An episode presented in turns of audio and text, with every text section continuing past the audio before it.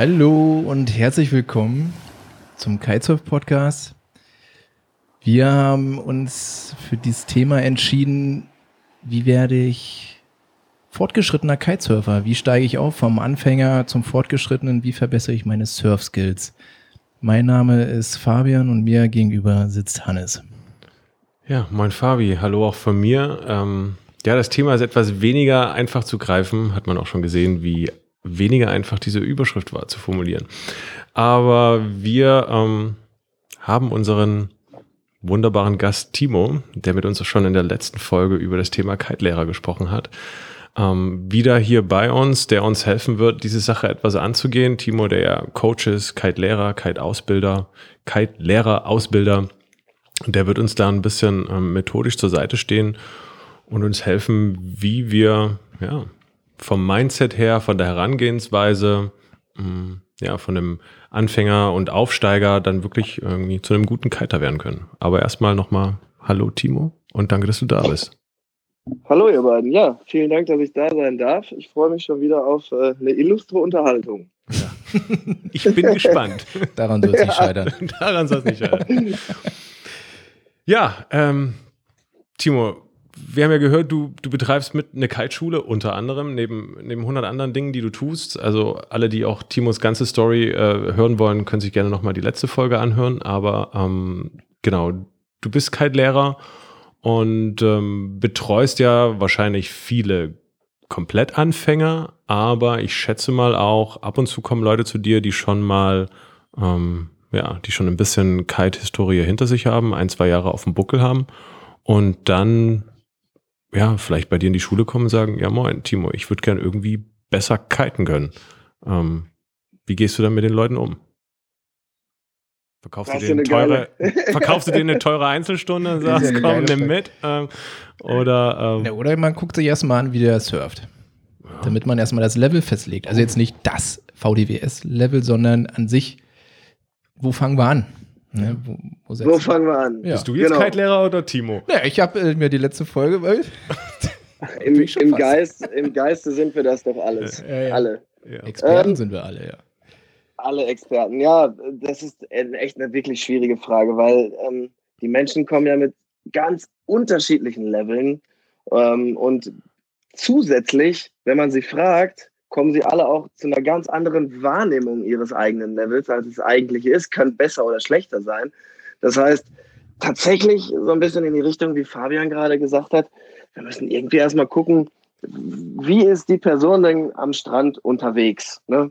Und ähm, das, das, ja, es gibt ja auch Reviere, da ist es überhaupt schon komplizierter, aufs Wasser zu kommen, als an anderen, ja, wo man dann irgendwie, nehmen wir mal an, du hast eine unglaublich große Fläche zum Aufbauen und ähm, die ganze Zeit äh, unendlich viel Platz und ähm, hüfttiefes Wasser bei 15 bis 18 Knoten Wind, dann ist das ja total einfach, sicher aufs Wasser zu kommen, sicher vom Wasser wieder runterzukommen. Oder du hast äh, irgendwie 25 bis 30 Knoten, äh, weiß ich nicht, schräg auflandigen Wind und noch ein bisschen Welle oder ein bisschen ähm, Shorebreak und ein bisschen Strömung. Ähm, Klingt super, ja. Klingt nach einer dann, ne, dann kann sogar eventuell jemand, der in diesen einfachen Bedingungen total gut klarkommt und springt, nämlich riesige Schwierigkeiten haben, weil er das noch nicht gewohnt ist. Und deswegen müssen wir erstmal gucken, wo steht derjenige jetzt gerade. Ja. Also äh, könnte ich vielleicht schon auch irgendwie so ein, so ein erster Gedanke wäre, um tatsächlich auch äh, besser zu werden, ist es regelmäßig mal das Revier zu wechseln, weil ich dann immer mit verschiedenen ja, Bedingungen konfrontiert werde, mit denen ich mich auseinandersetzen muss. Unglaublich wichtig. Ja, also es gibt da so zwei Ansätze. Ne? Ein Ansatz ist, ich meine, so ticken die meisten Menschen ja, oder lass uns sagen, wir irgendwie in so einer weit entwickelten Gesellschaft, wir wollen immer Erfolge sehen. Wir wollen das Produkt, also wir wollen Kitesurfen und das sieht für uns so aus, dass wir da auf dem Board stehen und den Windvogel halten und dann noch irgendwie die Hüfte ein bisschen eindrehen und einen auf locker machen. Das ist das Bild, was wir irgendwie erreichen wollen und dazwischen uns und diesem Bild steht jetzt der Kite-Kurs und steht das Kiten lernen. Und ähm, dann gibt's Leute, die wollen das einfach ganz schnell erreichen, weil die verlernt haben, sich auf den Moment zu konzentrieren und vielleicht auch in Betracht zu ziehen, dass der Weg zum Kitesurfen, zum Fahren vielleicht auch schon Teil des Ziels sein könnte. Ne, und die wollen einfach nur möglichst schnell losbrettern. Und klar, wenn die das immer an diesen erstgenannten Konditionen, an diesem Spot mit hüfttiefem Wasser und immer den gleichen friedlichen Windbedingungen, ohne Strömung, ohne Welle ähm, machen, dann ähm, wird das halt relativ schnell gehen. Das heißt, man wächst mit seinen Herausforderungen. Ja. Die Wenn man, genau, verlassen. Und, und dann, richtig, und die, die Leute, die kommen dann ganz oft irgendwann an einen anderen Spot. Eigentlich können die schon, denken sie, können die schon fahren ähm, und stellen dann fest, oh, ich kann zwar irgendwie fahren, ich kann von links nach rechts fahren und kleine Hüpfer machen, aber ich bin noch gar kein richtiger Kiter. Also ich bin kein, oder ich bin gar kein Wassersportler geworden. Mhm. Sondern ich bin vielleicht gerade noch einfach nur Kiter, aber noch gar kein Wassersportler. Und ich glaube, das sind, das ist halt auch ein wichtiger Schritt, dass man so ein bisschen, ja, so ein bisschen universelles Wissen sich aneignet über verschiedene Spots und über verschiedene Gewässertiefen, Temperaturen, ähm, über Inseln im Wasser oder unterschiedliche Beschaffenheiten der Küstenform und so, die ja ganz, ganz viele unterschiedliche Effekte haben und unterschiedliche Anforderungen an den Kalter stellen. Okay, also sagen wir mal, ich bin Anfänger, habe jetzt einen Anfängerkurs gemacht. Die Kurse wechseln ja von drei bis fünf Tage irgendwie oder gehen die auch länger? Ja. Ja, genau. Also sagen wir zwei bis fünf. Zwei bis fünf. Ja. Ich bin Anfänger und habe mir dann quasi, leih mir dann da ein bisschen Material, fahre ein bisschen rum und buche dann, sagen wir mal, ich habe da irgendwie ganz viel Zeit und buche dann nach einer Woche, dem ich da ein bisschen rumgecruised bin, sagen wir mal, ähm, einen fortgeschrittenen Kurs. Wie mhm. sieht denn so ein fortgeschrittener Kurs aus? Übt man, also macht man dann auf irgendwer, übt man dann irgendwelche Sprünge oder geht ihr da mehr auf die Details in der, in der Wände, in der Halse ein oder irgendwie? Jo, also ich sag mal, der typische fortgeschrittene Kurs, der wäre dann so, dass die Leute jetzt, sagen wir mal, sicher von links nach rechts fahren können. Na, also wir kümmern uns nicht mehr um den Wasserstart. Das kann auch in so einem, das ist ja mehr so dieses Aufsteigerkurs oder Aufbaukurs, heißt das an ganz vielen Schulen, bis die dann sicher von links nach rechts fahren können. Ne? Und dann geht es zum ersten Mal darum, dass die schön auf der Kante stehen und dass die viel mehr anfangen, mit dem Kite zusammenzuarbeiten, nicht mehr so stark gegen den Kite zu arbeiten, sondern, sondern dieses Zusammenspiel aus, wie viel Energie nehme ich dem Kite weg, dadurch, dass ich die Kante belaste, oder wie, an welcher Position halte ich die Bar, ne? Muss der Anstellwinkel ein bisschen steiler sein, dann muss ich die Bar ein bisschen mehr ranziehen. Oder brauche ich jetzt gerade bei dem Kurs und bei der Windgeschwindigkeit, brauche ich vielleicht ein bisschen weniger Anstellwinkel vom Wind und muss die Bar ein bisschen hochwandern lassen, dass man so ganz klein wenig an der, ja, an dem Gesamtverständnis von Pilot und Kite arbeitet und dem Verständnis von Kite und Körper und Kante und Bordkante. Hm. Okay, also man wird so ein bisschen mehr so eine Einheit ähm, zwischen, zwischen Kitesurfer und Wasser letztendlich. Die Basics. So, quasi. nicht mehr irgendwie nur so ein Nutzer, sondern hm. Ja, so ein richtiger Surfer. Richtig. Ein Wassersportler. Und, und dann geht es ja schon, klar, und wenn man jetzt so Manöver benennen wollte, dann wären das irgendwie natürlich vernünftig Höhe laufen, Höhe gewinnen, richtige, ne, die Körperhaltung erarbeiten mit den Leuten, dass die auch wirklich schräg gegen den Wind fahren können. Und ähm, dann so vielleicht mal so die ersten Richtungswechsel, ohne dass der Hintern nass wird, ne, die Straßenbahnhalse. Ähm, und dann vielleicht auch mal anfangen, so die ersten Versuche in Switch zu fahren oder auf, auf der Toe-Side, das heißt das Brett zu drehen. Ja, und dann kommt's, ja, dann, dann, ja, geht's ja schon in diese etwas mehr fortgeschrittenen Bereiche rein. Okay.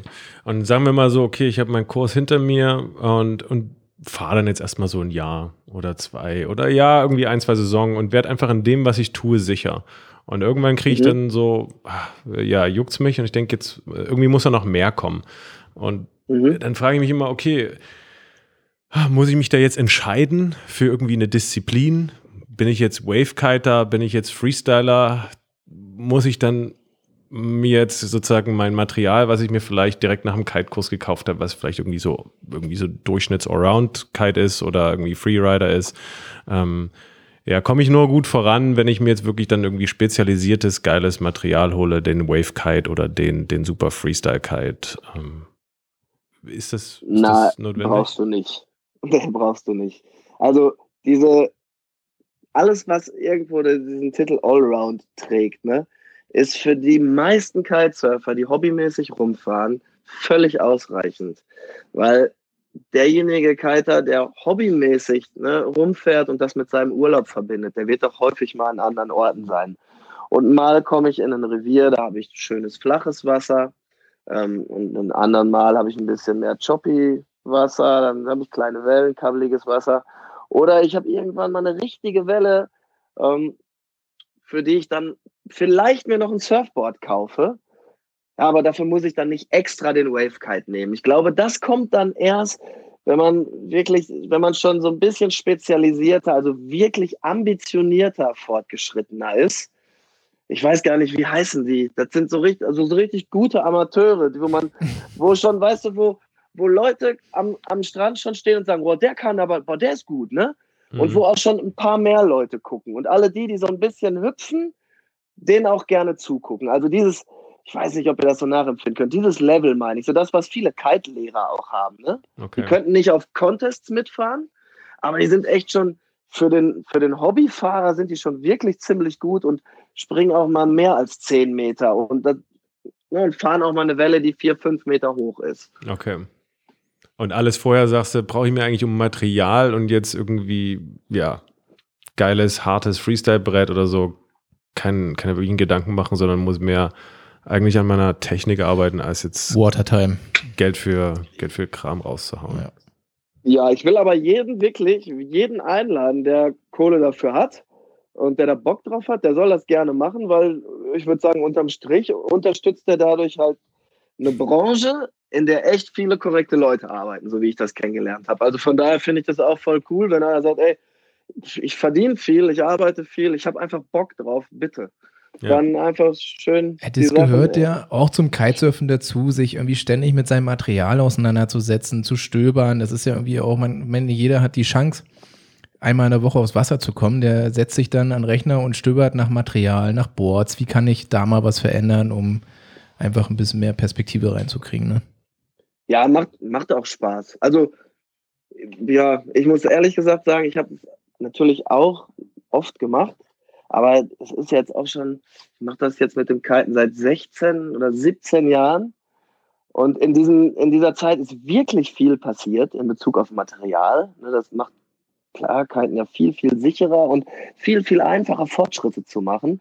Aber mittlerweile ist so, ach ja, jetzt gucke ich nicht mehr so gerne auf diese ganzen Innovationen, dann, ne, die dann irgendwie wieder rausgebracht werden, weil ich mir denke, okay, vielleicht bin ich auch einfach nicht gut genug und ich merke diese ganzen feinen Unterschiede nicht, die propagiert werden. Das kann auch sein.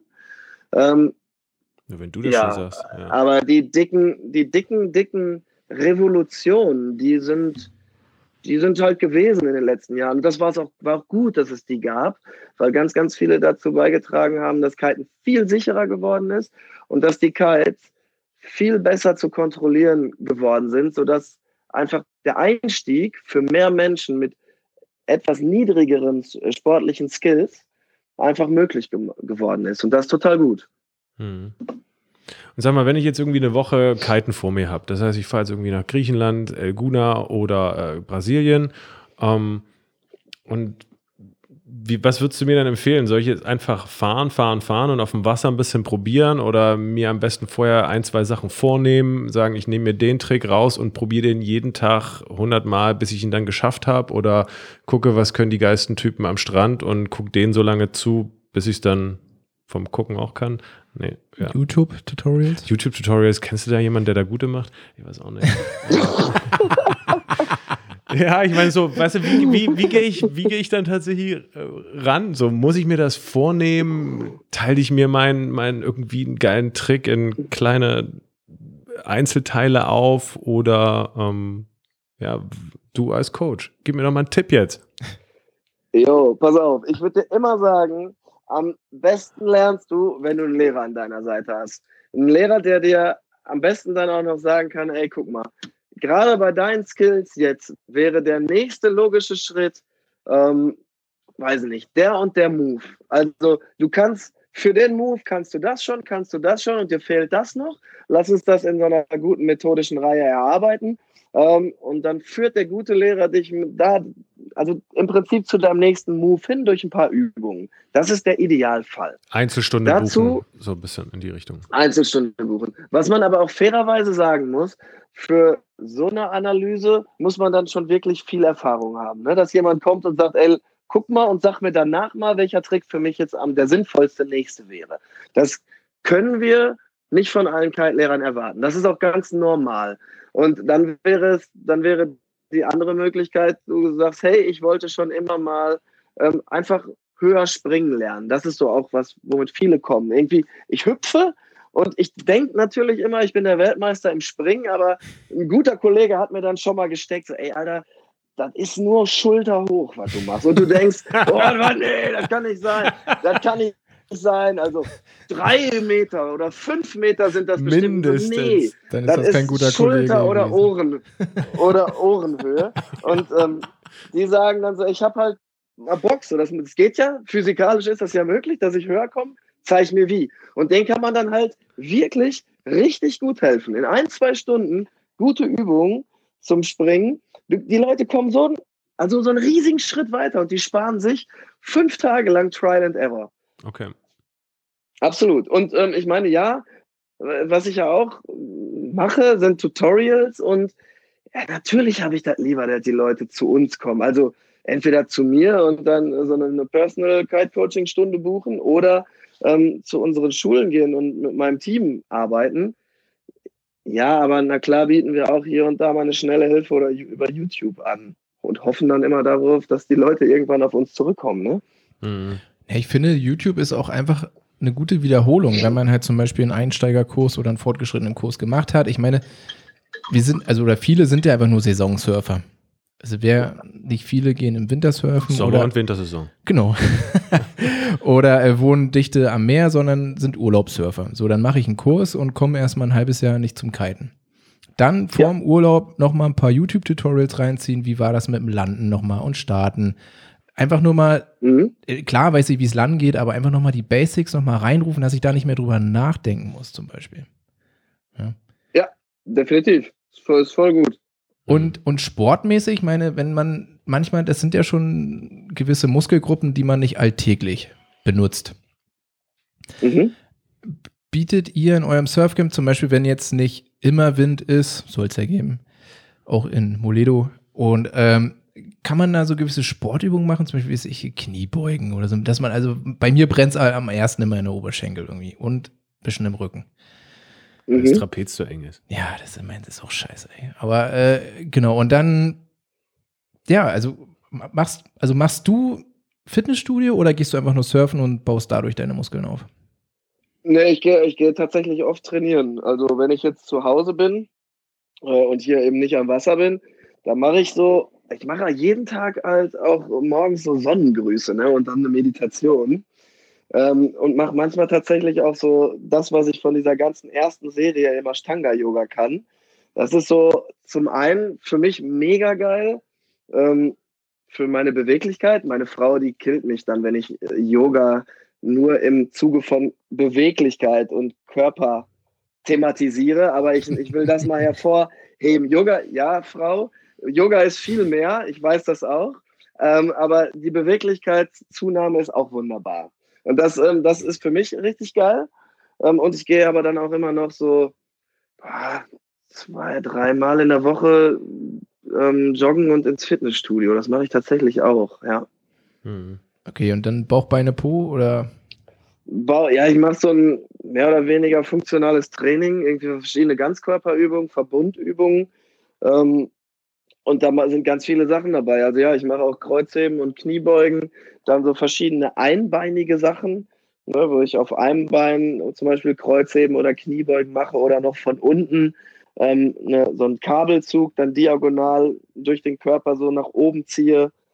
Ähm, verschiedene Rumpfübungen oder und Rotationsübungen. Das, das, das Einbein trainiert das die Zwischenmuskulatur oder warum machst du das mit dem Einbein? Genau, die, genau, die tiefliegenden Muskeln. Und je nachdem, wenn ich irgendwie was mit dem rechten Arm greife und von unten auf dem linken Bein stehe ne, und von unten dann nach schräg oben ziehe, dann muss die, die Kraft ja wirklich einmal so diagonal von Körperseite zu Körperseite halt auch die Wirbelsäule quasi passieren. Und dann hat man immer den Vorteil, dass die ganzen eng anliegenden Muskeln der Wirbelsäule, also an den Wirbelkörpern, sehr, sehr gut arbeiten und das ähm, wunderbar ist für, den, für diesen Gesamtapparat Rückenstrecker.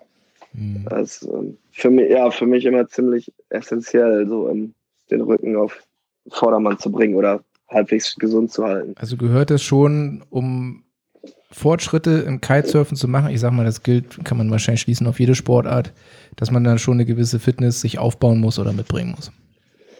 Ähm, ja, wenn man noch Fortschritte machen will und dann, ich weiß nicht, irgendwie, es geht fast gar nicht so stark um die Fortschritte, es geht fast ein bisschen mehr um die Verletzungsprophylaxe, muss ich sagen. Weil, ne, beispielsweise, wenn ich jetzt mal hochspringe und einen Kite Loop mache, boah, also bei mir ist es eher so, ich müsste dann einfach noch mutiger sein und die Angst abschalten und noch höher springen. Das ist dann nicht mein Körper der limitierende Faktor. Ähm, weißt du, also da könnte ich durch Training eigentlich gar nicht jetzt mehr machen, dass ich höher fliege. Das ist Kopfsache, würde ich sagen, mentales Training. Ähm, wenn aber dann mal einer daneben geht und ich einschlage ähm, und ich weiß, ich habe meine Muskeln regelmäßig schön äh, gekräftigt und vor allen Dingen auch tiefliegende Muskeln stabilisiert, ja, dann, dann habe ich halt einfach nicht so schnell irgendwie ein Problem in der Hüfte, im Knie, im Sprunggelenk, im Rücken. Darum geht es viel mehr. Naja, also wenn ich, okay, okay, aber wenn ich einen gewissen Fitnessgrad habe, dann kann ich auch länger auf dem Wasser bleiben und lerne so. Wenn ich also quasi untrainiert in Urlaub gehe und ich bin nach einer halben Stunde fertig. Ja, ist auch, ist auch. Jo, ja, ja, sorry, ja, klar. Also wenn wir jetzt davon ausgehen, dass es also Leute gibt, die wirklich manchmal wochenlang gar keinen Sport machen, dann ähm, ja, auf jeden Soll's Fall. Geben, dann so eine Leute. Auf, jo, jo, ja, Mann, ich hatte das gerade ohne Spaß nicht auf dem Schirm. Ähm, aber das war. und hab, bin, ich bin gerade voll von mir ausgegangen in, dieser, in diesem Zusammenhang. Aber ich will da auch nochmal unterstreichen: Jo, wenn ihr in den Surfurlaub fahrt, generell eine Woche, zwei Wochen oder nur das Wochenende, es wird immer ein bisschen körperlich anstrengend. Und wenn man in die Verlegenheit gekommen ist, mehrere Wochen oder Monate oder Jahre schon nichts mehr gemacht zu haben körperlich, dann tut man richtig gut daran, irgendwas zu tun. Bauchmuskelübungen, ein bisschen joggen, ein bisschen hüpfen jeden Tag, fünf Minuten, whatever. Ja. ja. Was ich mich auch noch gefragt habe, also wenn ich jetzt irgendwie, äh, ja, lerne, dann ist es ja eigentlich geiler, ich habe ein Revier, wo eigentlich nicht so viel los ist. Ne? Weil da habe ich Platz und keiner geht mir auf den Sack. So. Ich muss mich ja, aber nicht stimmt. auf die anderen konzentrieren, kann mich auf mich genau. konzentrieren. Man kann mich auf mich konzentrieren. Und ich meine, wir versuchen ja auch meistens irgendwo zu fahren, wo, wo nicht so viel los ist. Einfach weil es irgendwie geiler ist, geileres Surf-Feeling, irgendwie, keine Ahnung. Man ist irgendwie gefühlt näher an der ja. Natur. Aber ich erinnere mich auch noch so an unsere ersten Wochen und äh, Monate, wo ich auch noch viel auf dem Windsurfbrett war und da war immer die Orderrede voll. Und ich habe aber irgendwie das Gefühl gehabt, viel zu lernen, dadurch, dass die Leute um mich drumherum, viele Leute da waren, die einfach besser waren. Und ich habe immer gesehen, was die gemacht haben. Und das hat mir irgendwie bei den Bewegungen geholfen, ähm, das dann umzusetzen, wenn ich das Gefühl habe, ich sehe das einfach hundertmal, weil die neben mir können das und ich krieg's halt nicht hin. So. Und dann sehe ich das und halt bei anderen zugucken zu können und von denen zu lernen, zu visualisieren, wie wird diese Bewegung sich dann jetzt anfühlen, finde ich, mh, mm, ist auch irgendwie wichtig. Und ja. dann ja. Das ist ja auch ein mentales Pushing so ein bisschen, wenn man sieht, also der, also ich habe zum Beispiel, hatte ja auch sehr grobe oder viele Anfangsprobleme und habe einfach unsportliche Leute gesehen, die es konnten. Die es ne? konnten. ich dachte, jo. also wenn der das kann, dann musst du das dann muss ich das so irgendwie auch. Ja, also so deswegen ist es schon gut, nicht Fall. immer nur alleine ja. zu sein. Ja. So, ja. Genau. Ist eine, ist, also ist eine total, hört sich echt komisch an, aber die Sportart ist echt relativ einfach zu erlernen. Dafür, dass sie eigentlich so komplex ist, da oben ne, mit dem Kite da rumfuchteln und den Wind auch noch ein bisschen checken, dann irgendwie das Brett auch noch im richtigen Winkel dazu irgendwie positionieren und aufkanten und die Kraft über den Körper da übertragen. Das ist eigentlich, wenn man das so mal auseinander nimmt, auch so ein bisschen bewegungswissenschaftlich, ist das echt recht komplex und dafür verdammt schnell erlernbar. Also, und vor allen Dingen wirklich von Leuten, die, also die müssen dann nicht, nicht sportlich talentiert für sein. Also so wie ihr das gerade auch zusammengefasst habt, haben wir auch Leute, die sagen, hey, wir haben schon wirklich das letzte Mal Sport gemacht, als wir früher in der Schule waren. Und dann ist das vielleicht schon 30 Jahre her. Und die lernen das. Die, jetzt, nee, nee, im Ernst, das hatte ich wirklich im Kurs. Der hat immer gesagt, ey, scheiße, wenn jetzt, wird mir gerade mal klar, dass das letzte Mal Sport habe ich in der Schule gemacht. Und der war, der war, glaube ich, so Ende 40, Anfang 50. Ähm, ist aber echt kein Problem, weil für Kiten braucht man tatsächlich auch weniger Fitness, körperliche Fitness, als man erstmal so denkt. Ja, also, wenn, also den, wenn, ich die körperliche Fitness vergleiche mit dem Wellenreiten Boah, oder Windsurfen, also ja, genau. kein Vergleich. Ey. Nee. Also beim Wellen, bei, also über, überhaupt kein Vergleich zum Wellenreiten. Nee. Äh, ja, also von daher ist das eine echt, eine echt dankbare Sportart. Aber ich weiß auch, es ist ganz klar, also ich weiß, worauf ihr hinaus wollt, wenn ich jetzt da irgendwie ähm, wochenlang gar nichts gemacht habe und ich komme auf einmal in den Urlaub und da ist jeden Tag Wind. Und ich gehe am ersten Tag, weil ich so geflasht bin, fünf, sechs Stunden aufs Wasser. Und am der zweite Tag, da ist immer noch Wind. Dann gehe ich wieder drei Stunden kiten und vielleicht noch mal eine Stunde. Und spätestens am dritten Tag bin ich ja hinüber, weil ich habe auf einmal zehn Stunden Sport gemacht in zwei, drei, in zwei, drei Tagen. Es ist ja klar, dass ich völlig hinüber bin. Und muss ich gestehen, wenn ich mal in Kiteurlaub fahre, wo ich solche Bedingungen habe, dass ich wirklich zweimal am Tag lange kiten gehe und am besten noch einmal Wellen reiten. Wenn das drei, vier Tage am Stück ist, dann kann ich am vierten Tag, also ich kann dann auch eigentlich, das tut auch alles weh. Ja, ich habe hab da normal. eine ganz kleine Abschweifung gerade. Ja. Kommt mir da, ich meine, äh, ich habe dich ja vorhin vorgestellt oder in der Folge davor, äh, Ernährungsberatung. Ja, habe ich eine Zeit lang viel gemacht, als ich mich extrem viel mit Training und Leistungsoptimierung Genau, gut, dann, dann nehmen wir mal kurz, kurz das kleine Thema. Ähm, ich bin im Kiteurlaub und der Forecast jede Woche Wind. Wie viele Wochen bist du im Kiteurlaub? Ach, ewig. Sieben Wochen. Sieben. Hallo, also ich rechne jetzt mal meinen Jahresurlaub hoch. Okay. Ähm, so, ja, Osterferien, sieben Wochen Kiteurlaub. Ist auch scheißegal, wenn es eine Woche ist. Mhm. Ich kann, ich schaffe es nicht, eine Woche durchzukiten. Mhm. So, ich will ich aber, weil ich jetzt Oster Business-Typ bin und jetzt nur diese eine Woche habe. Mhm. Wie schaffe ich es, mit, mit, mit welcher Ernährung schaffe ich es, da meine Generation einfach aufrechtzuerhalten? Deine, deine Generation. Muskelgeneration. Ja. Nicht meine Generation, die nach mir kommt, sondern. ich, ich, Beides, beide, beide Fragen beantworte ich dir mit Eiweiß.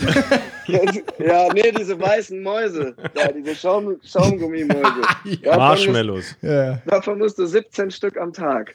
Oh. Ähm, nee, also mit bloßer Ernährung, also klar, ne, um die Regeneration zu fördern, ist das, also sind auch die ganzen alten bekannten Sachen kein Geheimnis mehr, dass man vernünftig achtet auf Vitamine und Mineralien, vor allen Dingen, dass man genug Wasser getrunken hat. Ähm, ganz wichtig. Und ja, wenn man dann so ein bisschen verschleißt, dann braucht man auch Proteine. Dazu äh, braucht man aber jetzt auch keinen, also man muss jetzt nicht denken, oh ja, jetzt äh, brauche ich aber Proteine und jetzt muss ich irgendwie äh, zweimal am Tag ein Steak essen. Schön halber ähm, Familiengrill. Äh, aber da würde ich, also wenn du mich so fragst, ja, würde ich sagen, guck, dass du ziemlich viele Hülsenfrüchte an den Start kriegst und äh, ne, gute Nüsse, gute Öle, also gute Fette. Ähm, Eiweißshake? Und dann Eiweißshake, ja, kannst du, kannst du machen. Ne? Also ich meine, das, wenn Vor oder danach? Wie du, wie du da ausgestattet da, davor oder danach, also es macht nichts auch schon währenddessen Aminosäuren im Blut zu haben. Das würde dafür sprechen, dass du nicht nüchtern zum Kiten gehst. Ne?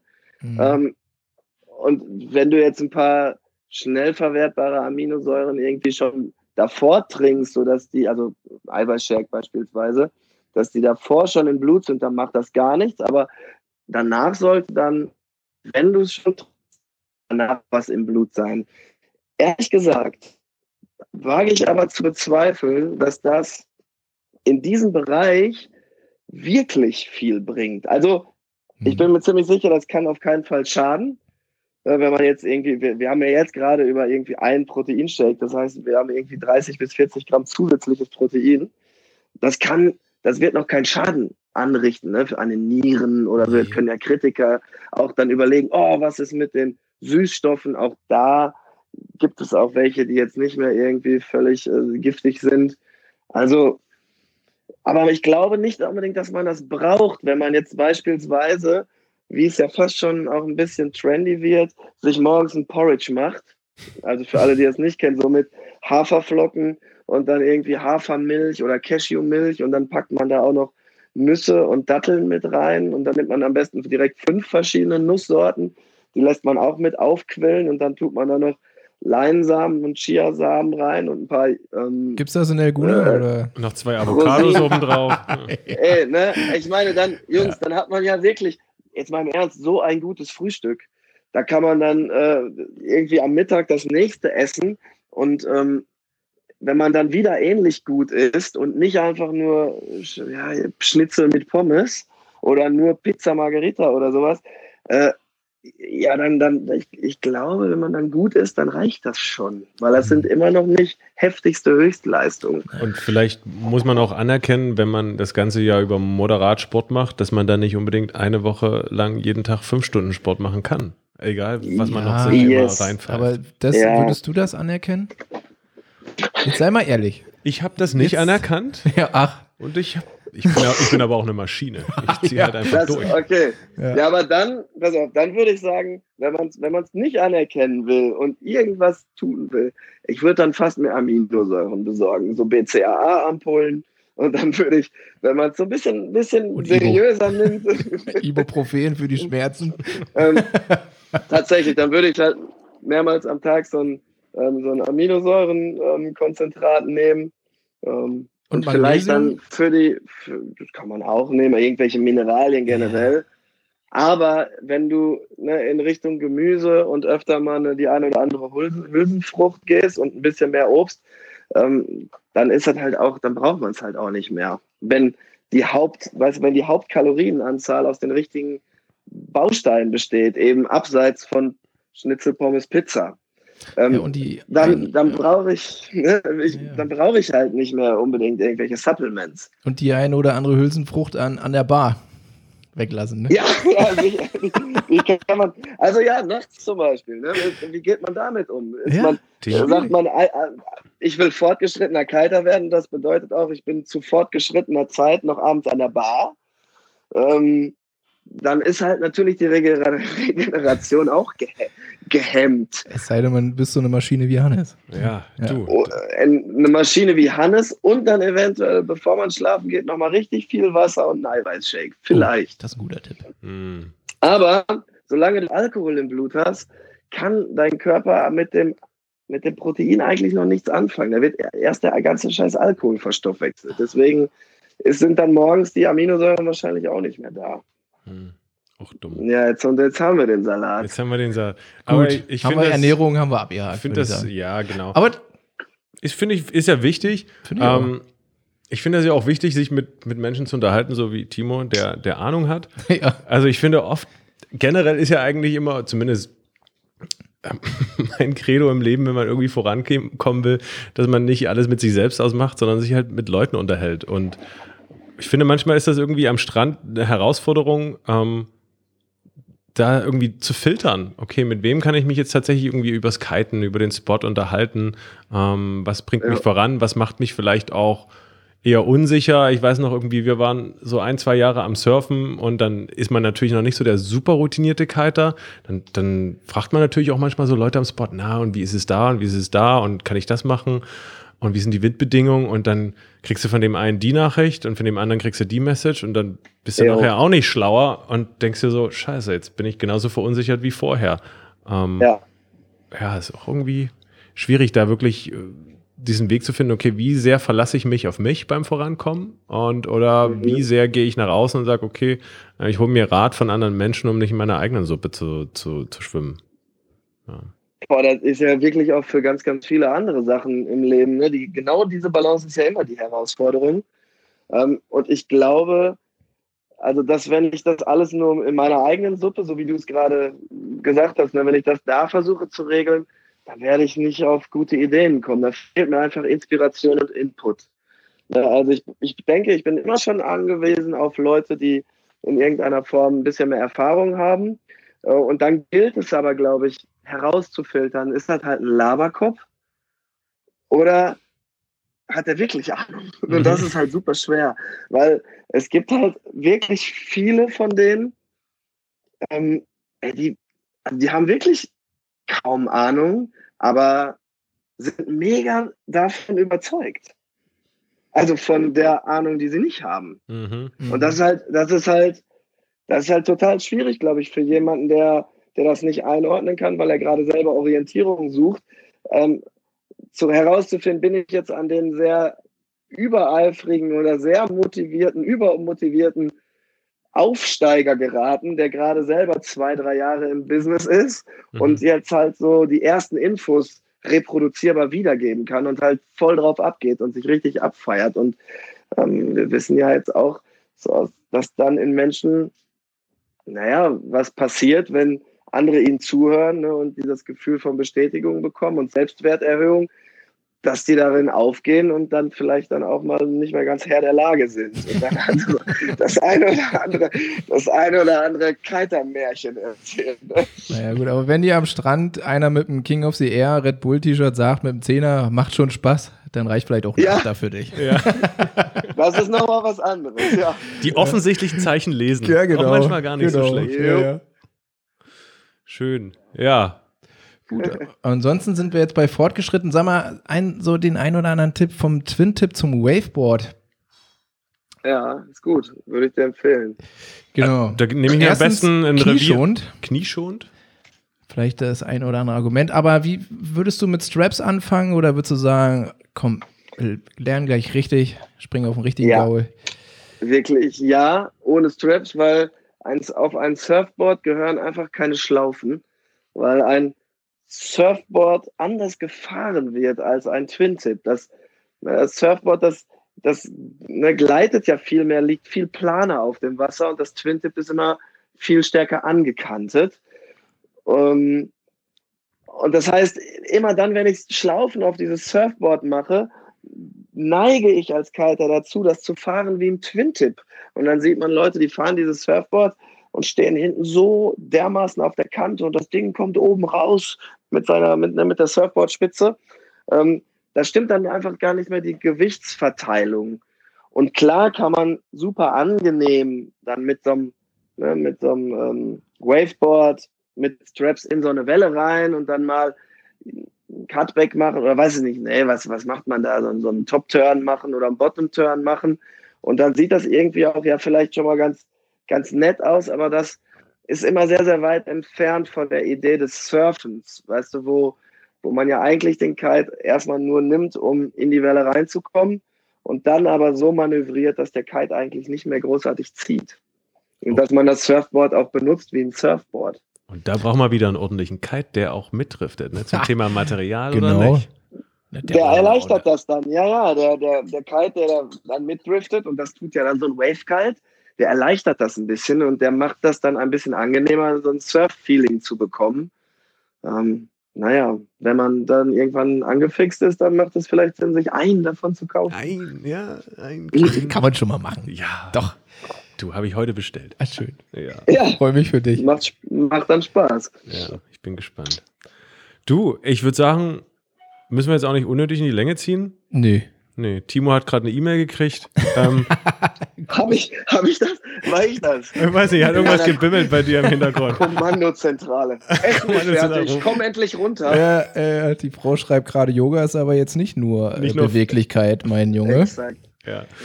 Nee, Timo, ey, vielen Dank für all deine Gedanken und deine Zeit. Sehr, sehr gerne. Hat mir wirklich Spaß gemacht. Ähm, ja, und dann schaut mal, was die Auswertung ergibt. Ähm, doch, genau, wir werden. Wir können gerne, wir können gerne wieder quatschen. Ach, das ist, auf das Angebot werden wir sicherlich zurückkommen. Und vielleicht sehen wir uns ja sogar irgendwo mal am Strand. Das ist ja irgendwie immer das Schönste. Das Sehr gerne. Dann schöne Grüße nach Duisburg und ähm, schönen Abend noch. Bis bald, Timo. Super. Ich danke euch. Macht's gut. Ciao. Ciao.